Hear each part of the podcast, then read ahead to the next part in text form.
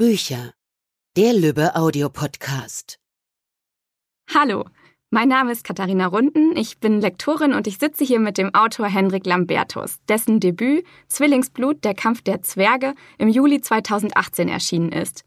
Am zweiten Band der Trilogie haben wir gemeinsam gearbeitet und nun freue ich mich sehr, dass du da bist, um ein bisschen mit mir über deine tolle Geschichte zu plaudern. Henrik, schön, dass du da bist.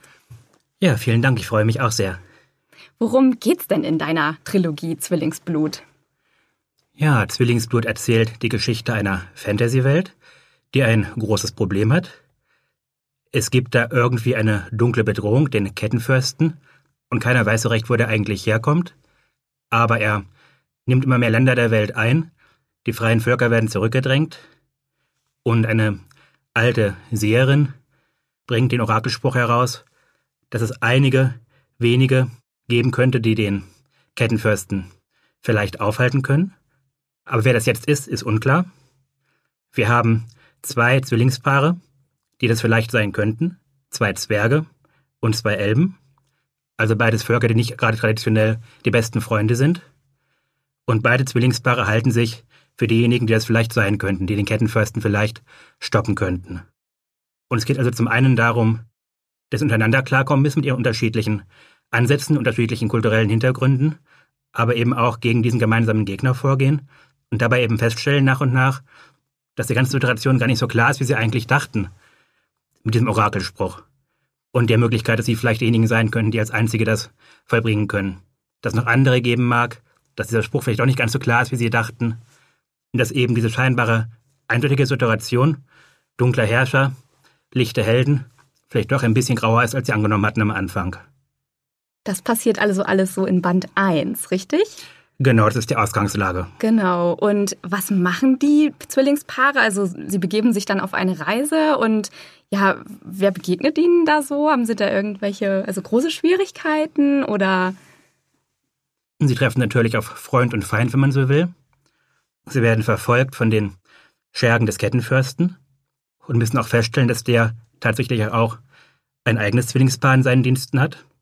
Von einem anderen Volk, das sind natürlich dann Orks klassischerweise aber treffen eben auch auf Verbündete, zum Beispiel auf eine Diebespriesterin namens Dwarudra, der stammt vom Maskenvolk, also einem Volk, das traditionell im Alltag außerhalb der Familie verschiedene Masken trägt für verschiedene soziale Anlässe. Und sie müssen eben im Prinzip lernen, mit ihrer begrenzten Erfahrung aus ihren Heimatländern, dem Zwergenreich Togrond, dem Elbenreich Leraya, in der Welt da draußen klarzukommen, wo es ganz unterschiedliche Völker Kulturen und Wesen gibt, die ihnen teilweise eben feindlich gesonnen sind, teilweise Verbündete sind und eben auch einiges dazwischen natürlich. Du erwähntest ja gerade schon, dass es viele verschiedene Wesen gibt und du weißt ja auch, dass mich das besonders an deiner Trilogie begeistert hat. Ähm, kannst du vielleicht mal so ein bisschen erzählen, ja, wie du daran gegangen bist und ja über diese Vermischung der unterschiedlichen Mythologien? Ja, gerne. Also die Grundlage war ja im Prinzip erstmal klassische Elben, Zwerge, Orks-Fantasy mit Völkern, die man bereits gut auch kennt aus der Tradition dieses Genres. Und die wurde eben ergänzt, zum einen durch einige Eigenkreationen, sowas wie Ranuk-Froschmenschen, die ihr Geschlecht wandeln beispielsweise, aber eben auch anderen Völkern und Wesen aus Mythologien, die darüber hinausgehen. Ein paar klassischere aus dem griechischen und nordischen Raum, aber eben auch Wesen aus dem indischen oder ostasiatischen Kulturkreis beispielsweise, die eben verschiedene Regionen der Welt bevölkern. Und mir geht es dabei eben darum, auch eine Welt zu schaffen, die die Möglichkeiten der Fantasy ein bisschen ausschöpft. Dass eben nicht nur Klassiker wie die Zwerge, Elben, Trolle herumlaufen, sondern eben auch sehr viel Raum für Buntheit ist, für Diversität ist, mit ganz unterschiedlichen Vorstellungen, auf wie die Welt aussieht bei den einzelnen Völkern. Die also durchaus auch eine Vielzahl von Ansätzen verkörpern und eben kein reines gut-böse Schema beispielsweise abbilden. Mhm. Und bei den einzelnen Völkern ist es ja tatsächlich auch so, dass es zum Beispiel die Kristallzwerge gibt oder die Eisenzwerge und auch bei den Elben gibt es ja Unterschiede. Kannst du da vielleicht noch mal mhm. kurz was zu sagen? Genau. Ich wollte eben vermeiden, dass es jetzt nur eine Zwergenkultur und eine Elbenkultur gibt, während die Menschen ganz viele verschiedene Kulturen besitzen, sondern ich wollte eben auch eine Welt basteln, nicht nichtmenschlichen Völker ihre eigenen Kulturvarietäten und ihre eigene Art von Vielfalt haben.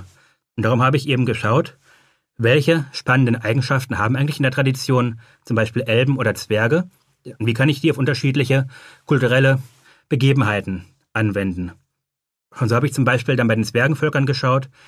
Ich nehme ein Volk, das eher den Aspekt Wehrhaftigkeit und Handwerk verkörpert, die Eisenzwerge. Ein anderes, das eher den Aspekt Gold, Reichtum, Kunstfertigkeit, Handel verkörpert, die Diamantzwerge. Ein weiteres, das eher so ein bisschen Richtung Working Class, Arbeiterzwerge in Menschenstädten geht, die Kohlenzwerge. Die Kristallzwerge des Nordens, noch als Ergänzung, die eben dann in Gletscherminen arbeiten. Und eben noch als letztes Volk Granitzwerge zum Beispiel, die eher ganz stark diesen Aspekt barbarischer Kampf, Konflikt, Aggression, der auch Zwergen zum Teil zu eigen ist, ausdrücken. Also der Versuch im Prinzip, das Konzept Zwerg zu nehmen, wie es tradiert ist, aus Tolkienesken Fantasy, aber eben unterschiedliche Kulturen herauszuarbeiten, die verschiedene Aspekte dieses Zwergs praktisch verkörpern können. Und so habe ich eben unterschiedliche Völker dann in der Art behandelt, um eben eine möglichst bunte Welt zu erzeugen. Und dann haben ja auch alle noch ja eigene Berufe. Also zum Beispiel ist ja unser Protagonist Gorin Runenschmied und ähm, seine Schwester Galdras Höhlengängerin. Und ja, dann gibt es ja noch Eljami und Eljamur, die Elben. Wie ist das denn da bei den Elbenvölkern? Auch die habe ich eben unterschiedlich kodiert in verschiedenen Eigenschaften. Und zwar habe ich die in dem Fall sozusagen farblich markiert. Es gibt eben die Grünelben, die im klassischen Waldbewohnerbild entspricht, das viele ja von Elben auch haben. Daneben aber auch Völker wie die Silberelben, die eher die untergegangene alte Hochkultur der Elben repräsentieren, oder die Blauelben, die als Nomaden auf Sippenschiffen die weiten Meere bereisen, bis hin zu den Purpurelben, die als stolze Zauberfürsten bei Turmstädte herrschen und Sklaven halten beispielsweise. Also da im Grunde eine Aufspaltung in unterschiedliche Kulturen, die eben teilweise auch recht ungewöhnliche, sag ich mal, Berufe und Professionen kennen. Zum Beispiel der männliche Elb von den Zwillingen, Eljamur, ist ein Wolkentänzer. Also jemand, der gelernt hat, in seiner Kampfkunst durch die Luft zu laufen und eben in diesem freien Medium sich zu bewegen im Kampf. Und jetzt, wo du schon so viele Charaktere vorgestellt hast, hast du auch persönlich einen Lieblingscharakter? Ja, ich mag besonders gerne Jarudra, die Diebespriesterin aus dem Maskenvolk, die ich eben schon mal erwähnt habe, weil die ein ziemlich grauer und vielschichtiger Charakter ist meines Empfindens nach. Sie ist einerseits ziemlich erfahren, ein bisschen abgeklärt, vielleicht sogar manchmal zynisch, weil eben schon viel erlebt hat, schon lange gegen den Kettenfürsten Widerstand gekämpft hat, viele Verluste erlitten hat dabei auch. Und trotzdem hält sie daran fest, weiterzumachen und ist eigentlich Idealistin. Und dieser ganz spannende Kontrast, den sie gerne überspielt durch ein bisschen flapsige Sprüche und schwandriges Auftreten, finde ich persönlich sehr reizvoll dabei. Da geht es mir ganz genauso, das weißt du ja. Ähm, jetzt bei der Arbeit am zweiten Band habe ich ja auch immer wieder gesagt, wie gern ich Jarudra mag.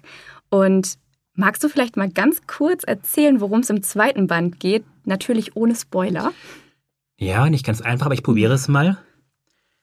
Es geht im zweiten Band vor allem darum, dass die Zwillinge sich zusammenraufen und einen gemeinsamen Plan gefasst haben, was sie denn tun könnten gegen die Dominanz des Kettenfürsten. Aber um das tun zu können, brauchen sie gewisse Zutaten und die können sie nur finden an den Quellen der Elemente. Und das sind eben vier besondere Orte, abgelegen in der Welt verstreut, wo die vier Grundelemente Erde, Wasser, Feuer und Luft in reiner Form vorliegen und natürlich auch von entsprechend machtvollen Elementarwesen gehütet werden. Und in Teil 2 müssen die Protagonisten diese Orte finden, elementare Reinessenz sammeln während eben gleichzeitig der Kettenfürst natürlich seine eigene Agenda vorantreibt und seine eigenen orkischen Zwillinge in die Welt hinaus schickt, sodass eben ein Wettrennen entsteht, wer jetzt eigentlich als erster erfolgreich ist und seinen Plan im Endeffekt zur Blüte bringen kann. Und bei den elementaren Quellen, du hast gerade schon die Elementarwesen angesprochen, wer begegnet den Helden denn da? Ich möchte vielleicht nicht zu viele Details verraten. Ganz genau. aber jedenfalls stoßen sie dort auch weitere Wesen, die eben diese elementare Essenz in besonders reiner Form in sich verkörpern, aber dennoch natürlich nicht unbedingt besonders ausgeglichen oder besonders neutral agieren müssen, sondern durchaus auch dem Helden gegenüber skeptisch sind. Sie behüten ihre Quellen, sie passen auf die Dinge auf, die es dort gibt. Und weil eben auch der Kettenfürst bereits in der Vergangenheit die Quellen selber besucht hat und seine Macht daraus zum Teil geschöpft hat, haben die schlechte Erfahrungen gemacht mit Sterblichen, mit Leuten, die kommen und irgendwas von den Quellen haben wollen. und sind entsprechend misstrauisch den Charakteren gegenüber. Das heißt, wir haben da im Grunde Wesen aus elementarer Essenz, die so unterschiedlich sind, je nach Quelle natürlich, auch verschiedene Mythologien entstammen oder eben auch eingeschöpft sind, je nachdem, die aber den Charakteren gegenüber nicht feindselig sind, aber zumindest misstrauisch und irgendwie erstmal natürlich überzeugt werden wollen. Wenn du so erzählst, dann merkt man, dass du dir unheimlich viel Gedanken machst über deine Bücher und, und, und über die Plots. Ähm, wie bist du denn eigentlich zum Schreiben gekommen? Das ist eine sehr gute Frage im Prinzip. Seit ich Stifte halten kann, schreibe ich eigentlich. Wir sind halt eine ziemliche Buchfamilie. Mir wurde viel vorgelesen, ich habe viel selbst gelesen und im Grunde ist eigentlich Geschichten erzählen, Geschichten schreiben für mich was, was mich schon immer begleitet im Grunde. Phasenweise unterschiedlich, mal ausführlicher, mal ist mir an den Rand gerückt, aber dass ich schreibe, war für mich eigentlich schon immer klar. Nur dass ich eben wirklich Bücher schreibe und fertig bringe, ist eine relativ neue Sache bei mir in den letzten Jahren. Ich habe früher viel rumprobiert, viel angefangen, Dinge wieder verworfen, in der Schublade vor sich hinstauben lassen. Aber ich habe dann auch irgendwann gemerkt, das Bedürfnis gehabt, einfach Dinge auch fertig machen zu wollen, auch mir jemandem zeigen zu wollen. Und daraus wurde dann eben langsam auch wirklich das Schreiben, wie ich es heute betreibe. Das hat schon eine Weile gebraucht tatsächlich, war eine längere Entwicklung. Und planst du deinen Plot bis ins kleinste Detail durch, wenn du überlegst, oder schreibst du dann auch mal einfach drauf los? Also ich plane den Plot und die Struktur auf jeden Fall schon vor, damit ich einen gewissen Rahmen habe, in dem ich mich bewegen kann. Und ich arbeite dabei meist so, dass ich mir grobe Meilensteine setze, bis wohin ich jeweils was erreicht haben möchte in der Geschichte. Ungefähr auf Kapitelebene vielleicht, was in jedem Kapitel ungefähr vorkommen sollte. Da habe ich sozusagen eine vordefinierte Makrostruktur für die Geschichte. Aber auf der Mikroebene der einzelnen Kapitel habe ich trotzdem die Freiheit, einfach die Dinge dann zu füllen und ein bisschen dann Dinge sich entwickeln zu lassen beim Schreiben. Das ist vielleicht meine Formel, Makrostruktur ist vorgeplant, Mikrostruktur darf ein bisschen dynamisch wachsen. Also ein bisschen Freiheit, aber auch ein bisschen Struktur, so eine magische Mischung quasi. Genau. Was ich immer noch ganz interessant finde, hast du Schreibrituale oder einen besonderen Platz, wo du schreibst? Oder ja, brauchst du einen besonderen Stift oder irgendwas, was vielleicht so für dich dazugehört? Also vor allem brauche ich ein bisschen Ruhe zum Schreiben tatsächlich. Wobei Ruhe sehr relativ sein kann natürlich. Ich habe hier vier Kinder, die teilweise recht lebhaft sind. Und für mich heißt Ruhe haben im Grunde auch ein bisschen schreiben können, ohne verantwortlich zu sein, ein Kind gerade weint oder ruft oder etwas braucht. Hintergrundlärm wird bei mir eh dann mehr oder weniger ausgeblendet, ausgefiltert. Da habe ich einen Tunnelblick entwickelt. Aber wenn Lärm da ist, ich aber nicht reagieren muss, sondern vor mich hinschreiben kann, das ist im Grunde meine Art von Ruhe, über die ich mich sehr freue, wenn ich sie habe. Das wäre so eine Grundzutat des Schreibens für mich. Und darüber hinaus brauche ich eben auch gelegentlich noch ein bisschen Input von außen, um wieder einen klaren Kopf zu kriegen, wieder ein bisschen was zu erfahren, das ich dann auch verarbeiten kann im Schreiben natürlich. Da helfen mir auch sehr Seminare, die ich gelegentlich gebe, mit Menschen zusammenkommen, mit Menschen interagieren, irgendwo hinfahren, so einen Kurs abhalten, sei es im Schreiben oder sei es auch in meinem Uni-Bereich. Das sind so Dinge, die dann auch wieder ein bisschen meine Akkus aufladen einfach. Und hast du auch Probeleser? Also du hast ja schon erzählt, dass ähm, du dir auch Input von außen holst. Mhm. Ja, den finde ich auch sehr wichtig tatsächlich. Äh, man wird eben leicht betriebsblind, wenn man am eigenen Text lange gearbeitet hat, Dinge selber geschrieben hat, tausendmal gesehen hat. Irgendwann erreicht man einen Punkt, in dem die Dinge nicht mehr wirklich auffallen, die schief laufen im Text. Und da finde ich immer einen Blick von außen sehr wichtig auf der Ebene. Ich habe da vor allem meine Frau, die meine Texte sehr eng begleitet, viel Input liefert und mir unglaublich wertvolle Inspirationen dabei auch gibt. Und daneben eben auch ein bisschen Familie, die mitliest. Und mein ältester Sohn liest mittlerweile selber mit tatsächlich. Ein bisschen Freundeskreis sodass ich immer so ein paar Beta-Leser zur Hand habe, auch die wirklich ihre Meinungen geben, ihr Feedback geben und das Schreiben möglich machen für mich. Wenn ich selber ähm, Beta lesen müsste, bräuchte ich viel mehr Abstand für die Texte, ehe ich sie wieder angucken könnte. Es müssten Monate vergehen, ich wieder reingucke wahrscheinlich. Und so kann ich wirklich auch ganz andere Perspektiven noch mitnehmen dabei und es wird besser dadurch, ganz eindeutig. Also Feedback ist für mich ein ganz wichtiger Prozess auch im Schreiben. Hilft dir das dann auch, wenn du mal nicht weiterkommst? Ja, gelegentlich durchaus so gemeinsam drüber nachdenken, mal das Problem in den Raum werfen, mit jemandem drüber sprechen. Welche Möglichkeiten gibt es? Die Charaktere haben die und die Situation, sie kommen nicht weiter, was könnten sie tun? Ist auf jeden Fall auch sinnvoll, gemeinsam drüber zu reden dann. Und jetzt vielleicht noch eine letzte Frage. Was liest du denn privat am liebsten? Leider viel zu wenig, mangels Zeit ist gerade ein bisschen ein Thema bei mir. Ich würde gerne wieder mehr lesen irgendwann, mal gucken, wann ich dazu komme. Wenn ich mal zum Lesen komme, lese ich gerne Fantasy, ist auch Jugendfantasy. Ich lese gerne Dinge aus dem Mittelalter, vor allem Sagas aus Island, weil es einfach auch mein Studienfach war und ich immer noch gerne da mich mit beschäftige. Mythologisches, Fabelhaftes, also im Grunde alle möglichen Dinge, die Fantasie anregen einfach. Ob das jetzt reine Fantasy ist oder magischer Realismus, Surrealismus, das ist relativ egal. Aber ich mag einfach Dinge, die ein bisschen eskapistisch sind, ein bisschen über das Gebräuchliche hinausgehen, ein bisschen bunt sein dürfen einfach. Ja, interessant. Dann danke ich dir erstmal für den kleinen Einblick in die Welt von Zwillingsblut. Und ich bin mir sicher, dass unsere Hörer jetzt ganz neugierig sind auf die Geschichte. Und deswegen gibt es nun eine kleine Kostprobe aus Band 2, die Magie der Elben. Ich glaube, da liest du den Prolog vor, richtig? Genau, ein Teil davon zumindest. Super, dann viel Spaß dabei. Der Tod kam durch die Luft ins heilige Maljun.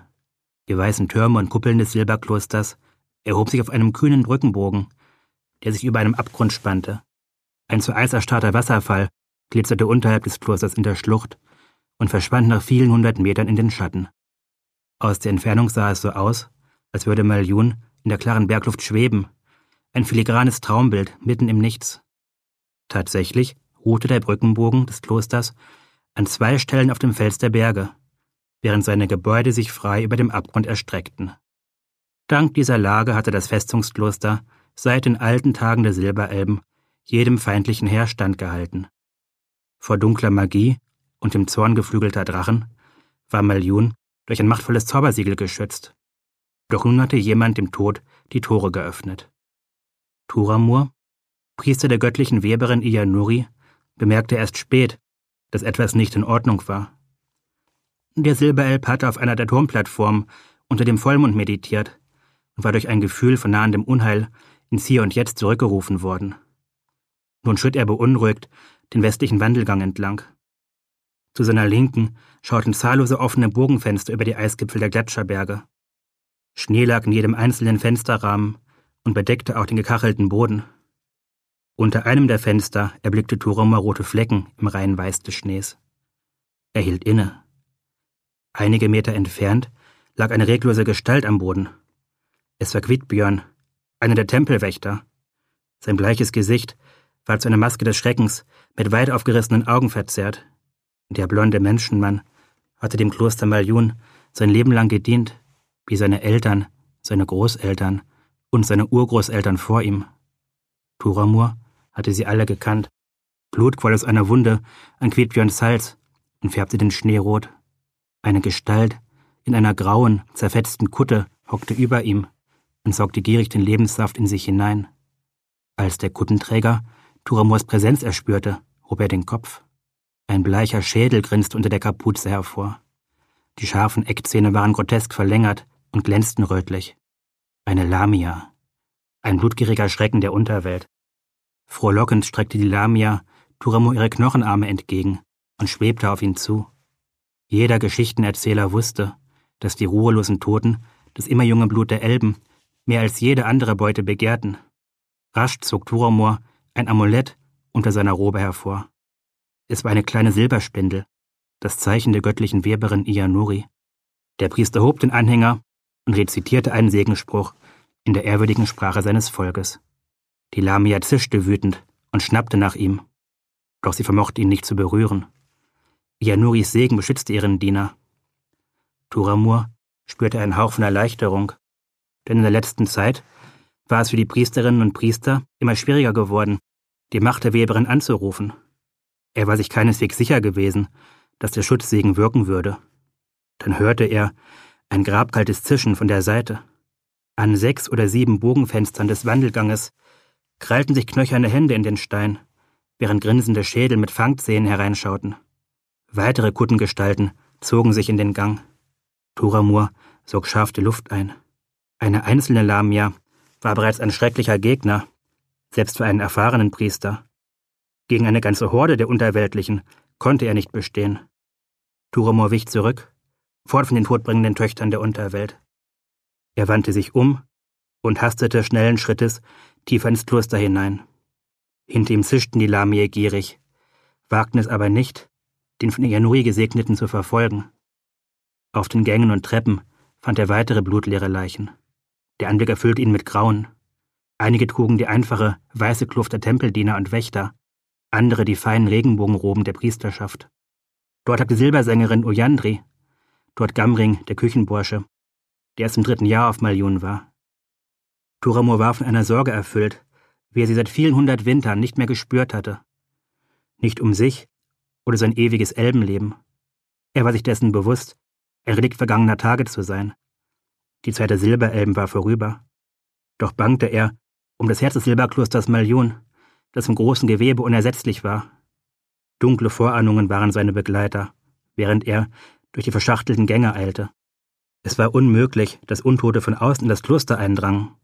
Es sei denn, jemand hatte das Schutzsiegel gebrochen. Niemand von den Priesterinnen und Priestern kam dafür in Frage. Sie alle dienten der Weberin treu, die meisten seit ewigen Zeiten. Auch die menschlichen Tempeldiener waren über jeden Zweifel erhaben. Sie entstammten alten Familien der Nordleute, die seit vielen Generationen ihre Kinder dem Kloster überantworteten. Es musste jemand anderes gewesen sein. Und es gab zurzeit nur eine Person von außerhalb im Kloster. Eine einsame Pilgerin, eine Purpurelbin. Duremor misstraute dem Purpurvolk mit seinem Streben nach Zaubermacht.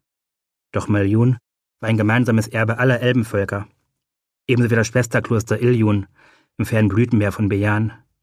Keinem Pilger durfte der Zugang verwehrt werden. An einer Treppe traf er auf Frostkal, den Stallknecht. Er hatte sich in eine Ecke gekauert und zitterte am ganzen Körper. Entschlossen half Turamor dem verängstigten Roskal auf, und gemeinsam eilten sie weiter. Als eine Lamia aus seinem Seitengang heranschwebte, wehrte Turamor sie mit seiner Silberspindel ab. Der Silberelb hastete mit dem Menschenmann einen langen, von matt leuchtenden Mondquarzstatuen gesäumten Gang entlang und erreichte schließlich die große Kuppelhalle, auf dem höchsten Scheitelpunkt des Brückenklosters. Dies war das zentrale Heiligtum von Malion, der Heide des Silberwebstuhls. Duramors Befürchtungen wurden zur Gewissheit. Zylandri, die hohe Hierophantin, war bereits hier, zusammen mit Yandramur, dem Sternmeister, der Bibliothekarin Ründri und dem Kantor Gyrandur, drei der ältesten Priester, die schon Diener der Weberin gewesen waren, als Turamor einst den Regenbogensteuer genommen hatte. Sie hatten sich vor dem Webstuhl versammelt, um ihn mit ihrem Leben zu verteidigen. Doch sie waren kaum in der Lage, sich selbst zu beschützen. Mehr als ein Dutzend Lamie in grauen Kutten streiften gierig vor ihnen auf und ab und streckten immer wieder begehrlich die Knochenarme nach ihnen aus. Die Priesterinnen und Priester hatten ihre Silberspindeln erhoben, um die Angreifer abzuwehren, die einen Kreis um sie und den Webstuhl geschlossen hatten. Die Hierophantin rief die machtvollen Worte eines Bannfluchs. Ein Strahl aus silbernen Flammen entsprang ihrer Spindel und ergoss sich über eine der Kapuzengestalten. Heulend verbrannte die Untote zur Asche. Doch sofort schwebten zwei weitere Lamie an ihrer Stelle. Zylandri ließ erschöpft den Arm sinken. Roskal kauerte sich ängstlich hinter Turamur. Das große Schutzsiegel war tatsächlich durch einen unheiligen Zauber gebrochen. Daneben stand die Pilgerin, Sie hatte ihren Regenbogenumhang achtlos zu Boden geworfen. Nun konnte Turamor erkennen, dass sie darunter eine schwarze Lederrüstung und purpurfarbene Gewänder voller Zauberglyphen trug. Das lange brünette Haar der Purpurelben wurde durch einen Silberreif aus feinen Kettengliedern gebändigt. Eine gewundene Kette auf rostrotem Grund zierte auch ihre Rüstung. Turamor erinnerte sich. Pilger hatten das Wappen erwähnt. Das war das Zeichen des Kettenfürsten, dessen Kriegshorden schon viele Reiche überrannt hatten. Die Amethystaugen der Purpurelben funkelten spöttisch, als sie Turomor am Portal der Halle bemerkte. Ah, noch ein fähiger Priester, der die Macht seiner Spindel zu erwecken vermochte, sagte sie mit einem zufriedenen Katzenlächeln. Dann klatschte sie energisch in die Hände. Lamie, treibt ihn zu den anderen. Drei der Kuttengestalten lösten sich von ihren Schwestern und schwebten auf Turomor zu. Er trat einen Schritt zurück selbst eine Meisterin der Nekromantie konnte vielleicht zwei, höchstens drei der machtvollen Untoten zugleich kontrollieren. Durch das Kloster jedoch schienen ganze Horden von Lamie zu streifen. Wer war diese Frau, dass sich die Pforten der Unterwelt so bereitwillig für sie öffneten? Vielen Dank fürs Vorlesen, lieber Hendrik. Das war super spannend. Ja, und für alle, die jetzt wissen wollen, wie es weitergeht, lauft am besten direkt in die Buchhandlung. Ihr findet das Buch natürlich auch auf allen gängigen Plattformen. Und ja, wir wünschen euch viel Spaß mit der Zwillingsblut-Trilogie. Das war's für heute von uns. Bis zum nächsten Mal beim Lübbe Audio Podcast.